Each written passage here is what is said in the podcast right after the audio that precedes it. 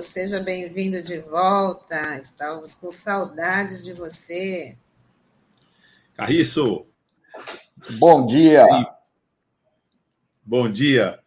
Bom dia, Carriço. Nós estamos perdidos aqui entre buracos, chuvas, essa tragédia que se abate aí, e agora também um buraco é, enorme né, na lógica da cidadania aqui da Baixada Santista, mais especificamente de Santos, quando se discute é, o plano diretor.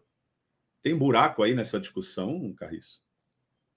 Olha, no, nesse período aí que eu estava de recesso universitário e aproveitei para descansar um pouco, aconteceu muita coisa, né? Como a, a, a Tânia falou, a gente está com uma pauta atrasada bem grande e essa é uma delas. O, o, o plano diretor, a revisão do plano diretor, ela foi finalizada dentro do Conselho de Desenvolvimento Urbano em dezembro ainda, na última reunião do ano. É, e eu ainda não vi, é, eu não tive tempo de, de checar a minuta que está à disposição no site, né, que resultou de inúmeras contribuições, né, que tanto a sociedade civil como nós, conselheiros, apresentamos, né, mas a última reunião do ano foi muito boa e eu acho que o texto provavelmente deve ter melhorado bastante é, se foram de fato acatadas as sugestões, né? É, eu fui um dos conselheiros que colaborou com algumas sugestões, né, com base em discussões com colegas. Enfim, eu não, não represento a mim mesmo, né? Estou representando a universidade. É, e agora a gente entra numa fase que o projeto de lei vai ser encaminhado à Câmara, né? E a Câmara tem que reproduzir esse é, todo é, esse processo de escutar a sociedade, né? permitir que a sociedade participe, e não fazer o que fez no final do ano, na calada da noite, com um projeto de lei do vereador Adilson Júnior, que alterou o plano de mobilidade de Santos, já começando a é, destruir uma ideia excelente que a gente tem, né? que é o plano de passagens. Eu já apresentei aqui o plano de passagens, a ideia, é, a, a, a equipe técnica da, do planejamento da prefeitura mapeou a cidade toda, identificou as quadras que são muito longas na cidade e que desestimulam ou impedem o caminhar, né? Por exemplo, pessoas mais velhas ou crianças, pessoas com dificuldades, né? Em quadras muito longas, acabam não conseguindo passar para outra parte da cidade, né? às vezes desistem, às vezes não conseguem, se não tiverem alguém que as leve de automóvel, né? Por exemplo. É, então, foi construída uma série de passagens, né? Foi mapeada a cidade inteira. É um plano muito legal. Aí, já na primeira é, oportunidade, né? Porque dois proprietários de lotes lá na, no, no, no, no José Menino se sentiram prejudicados. E olha que o plano ele obriga a colocar a passagem, mas incentiva a colocação da passagem, né?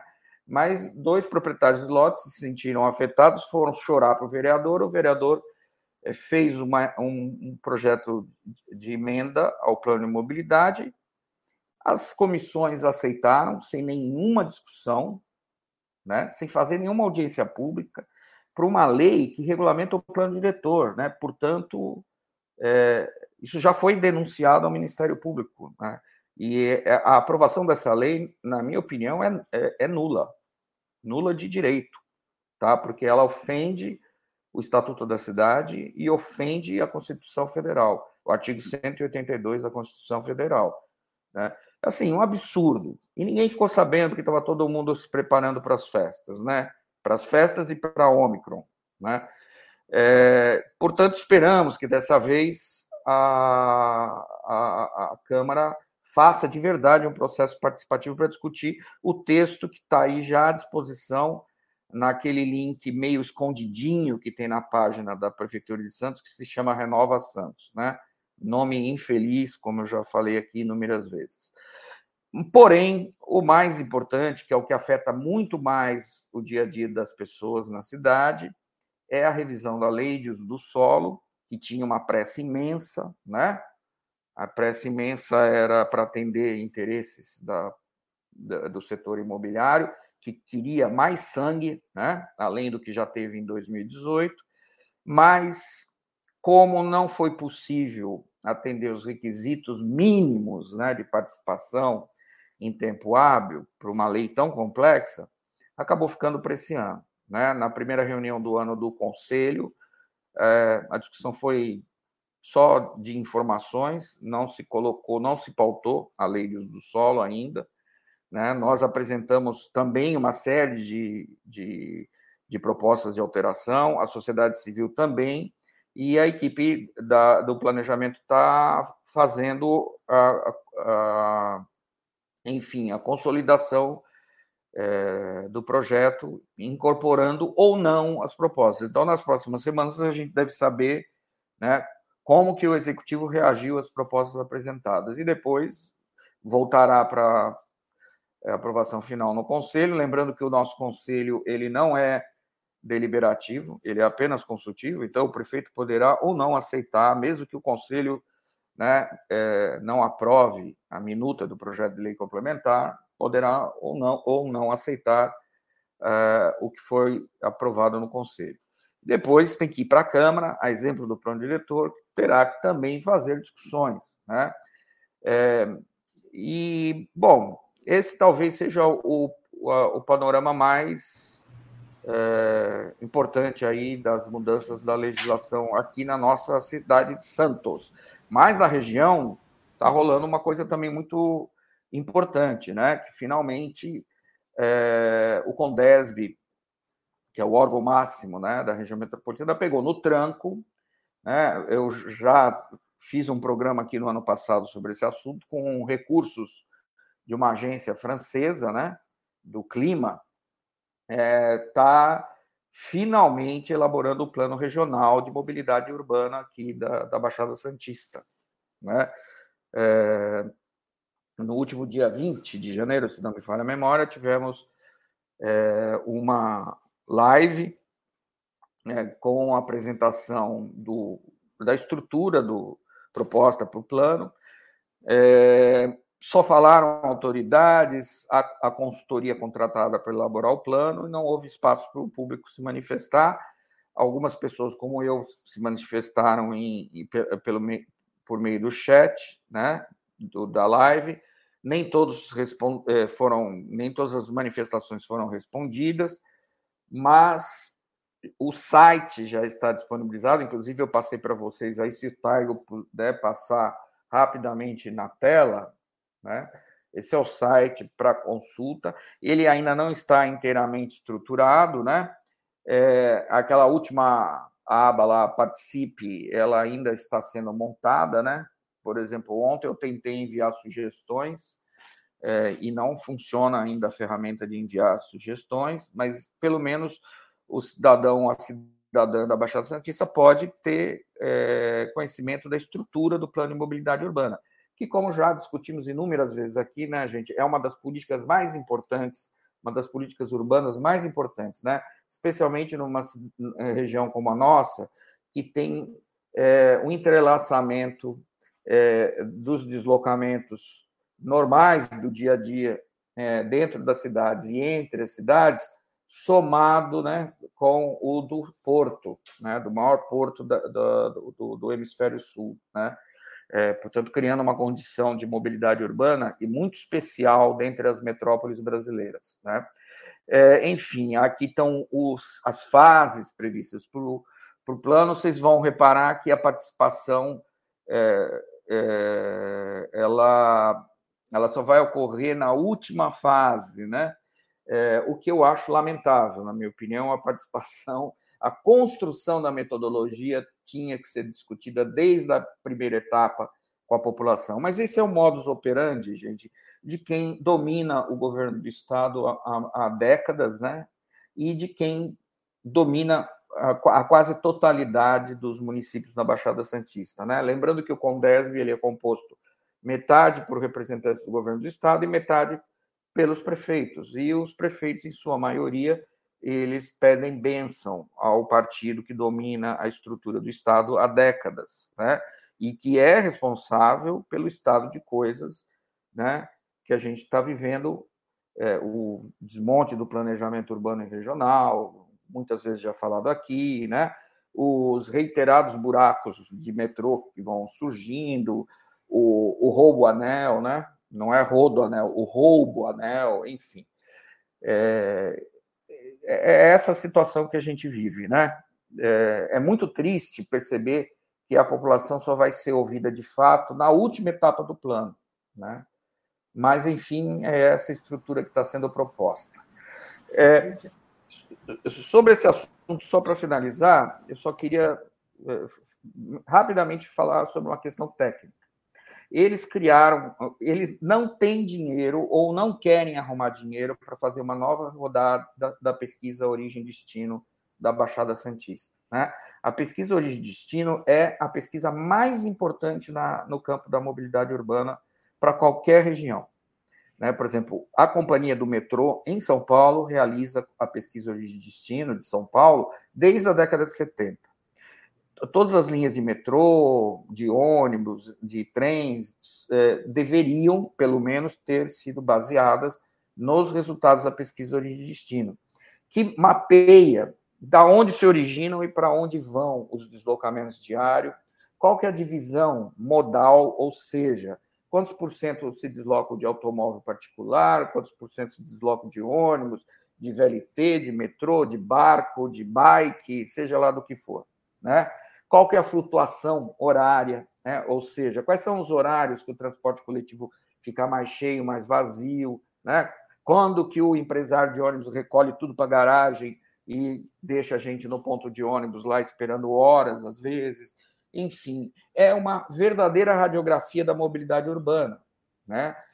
Pois bem, metodologicamente, para economizar dinheiro e não gastar por uma nova rodada da pesquisa Origem e Destino, a última, e a, que foi a segunda aqui da Baixada, foi realizada em 2012, há 10 anos atrás.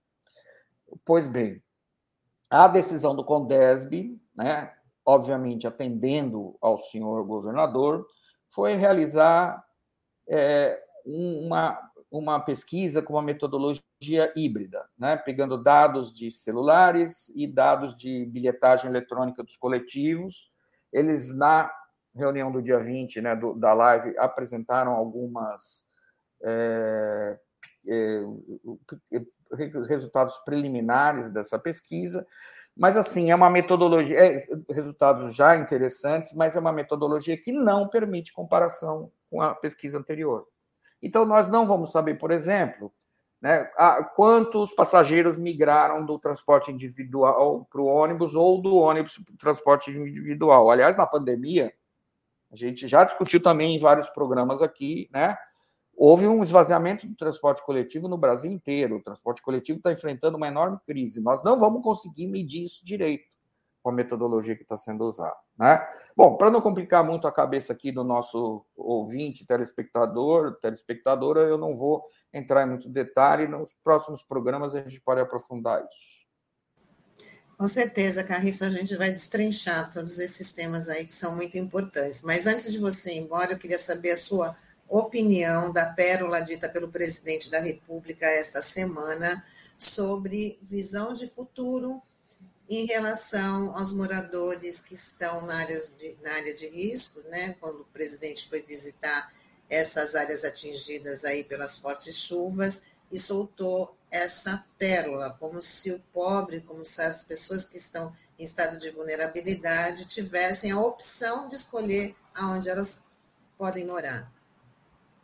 Bom, é, a gente sabe, né, só os desavisados, os ingênuos que não sabem, que esse senhor tem que soltar uma bobagem por dia, ou às vezes até mais do que uma, para ganhar visibilidade, ser comentado. Você fala, essa é uma estratégia dele, gente. É assim que ele se mantém né, em evidência para os seus apoiadores. Né? É, muitas vezes bobagens que vão ao encontro do que pensam seus apoiadores, e dessa forma ele mantém firme esse setor que, pelas pesquisas que a gente tem visto, se mantém estável, inalterado há muitos meses, né? há mais de ano. Bem, é... mas e eu, por conta disso, eu tenho evitado é, reproduzir as declarações, nem, nem comento mais as declarações desse sujeito, né? Essas coisas, bobagem aí de farofa, não sei o quê. Não... Agora, tem coisas que não dá para passar batido, né? Tem coisas que são muito graves, porque é, é como caçoada a desgraça de uma parte enorme da população brasileira, né? que é, em algumas regiões metropolitanas é majoritária, inclusive. Né? Na nossa não é, mas é um percentual muito grande da população, por exemplo, da Baixada, que vive em assentamentos precários, muito grande, sabemos disso. É, porém, tem regiões metropolitanas em que ultrapassa a metade. Né? Então, você está falando de milhões de famílias no Brasil que não têm onde morar, e não é por falta de visão de futuro. É ao contrário. Elas vão morar em assentamentos precários porque elas têm uma visão de futuro. Elas sabem que se elas não adotarem essa alternativa, o custo, por exemplo, de mobilidade delas vai ser alto, porque muitos assentamentos precários têm uma proximidade maior do trabalho, né? É, eu conheço uma pesquisa feita lá no Rio de Janeiro que identificou que um elemento de escolha de famílias, né, principalmente famílias monoparentais, é, é, chefiadas por mulheres sozinhas que criam seus filhos, a comunidade é escolhida pela proximidade, por exemplo, da, mãe, da avó, né, da mãe da, da, da, da mulher, ou da sogra, ou de algum parente que toma conta dos filhos enquanto a pessoa vai trabalhar. Né? Então, tem uma série de estratégias que a população brasileira de baixa renda adota para escolher a moradia, né? e é, para essa faixa de renda, a moradia é, na maior parte dos casos, irregular mesmo, porque o Estado não provê, não provê é, é, moradia em, em número suficiente. Aliás, muito longe disso, né? Historicamente, as políticas habitacionais sempre foram insuficientes, né? Soma-se a isso, né, que as áreas é, é, que, sob proteção ambiental, né, como as encostas, são as áreas que, por serem próprias à ocupação, são, não são utilizadas pelo mercado, portanto, elas não têm valor imobiliário quase, né? É, e há uma leniência, leniência histórica do poder público que fecha os olhos para a ocupação dessas áreas, porque é do interesse da sociedade ter a população de baixa renda por perto, ou o mais perto possível. Né? No caso que a gente viu de Franco da Rocha, né, de Morato, de Caieiras e tal, é, a distância até é grande do centro de São Paulo, mas tem uma linha de trem. E essas pessoas se deslocam diariamente para lá e para cá. Né? Então, para a classe média, que é, tem a, uma relação né, dependente dessas famílias de baixa renda, como prestador de serviço, funcionários de edifícios, faxineiros, empregados domésticos, enfim, todo tipo de serviço que a população de baixa renda presta, é extremamente conveniente fechar os olhos né, né, e dormir tranquilo, né, porque a, o seu apartamentozinho em Alto de Pinheiros não vai desmoronar, né, o seu apartamentozinho na Barra, é, exceto quando construído pelas milícias, né, não, vá, não vai desmoronar. Né, é, porém, o pessoal né, que é, se desloca diariamente desses assentamentos precários para prestar os serviços nas áreas nobres, ditas nobres da cidade, tem que se virar nos 30. Eles mesmos vão construir sem assistência técnica, né, em engenharia e arquitetura. Lembrando que o presidente Lula sancionou uma lei instituindo esse programa há mais de 10 anos atrás, né? Enfim, e eh, poucas e insuficientes são as iniciativas nesse sentido. É, Lembrando que o senhor Dória desmontou o Instituto Geológico do Estado, né? fundiu vários institutos, destruiu a pesquisa científica nessa área, que era de excelência, né? E aí vai visitar as áreas acidentadas, né? É, fazendo proselitismo, né?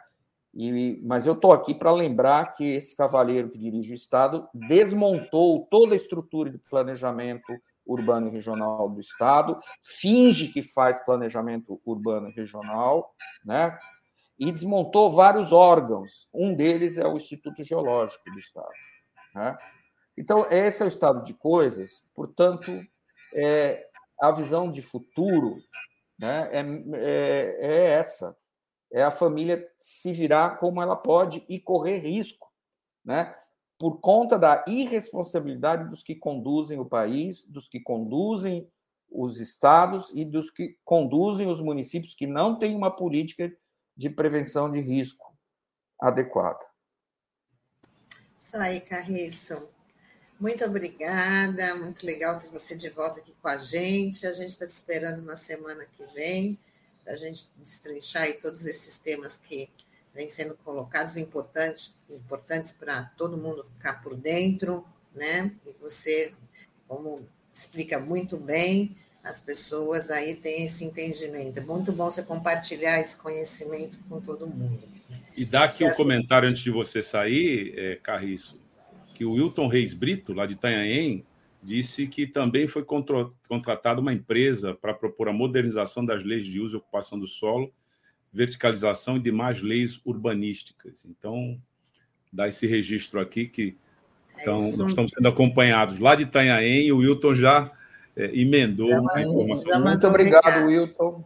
É bom saber. É, eu, eu preciso me abastecer dessas informações sobre todos os municípios, né? É, e conto com você para me ajudar e trocar figurinhas sobre esse assunto. Vamos ficar de olho. Legal. Isso aí, Carriço. Boa semana, bom fim de semana e até a próxima quinta. Obrigada para todos e todas também. Um grande abraço para vocês. Tchau, Carris.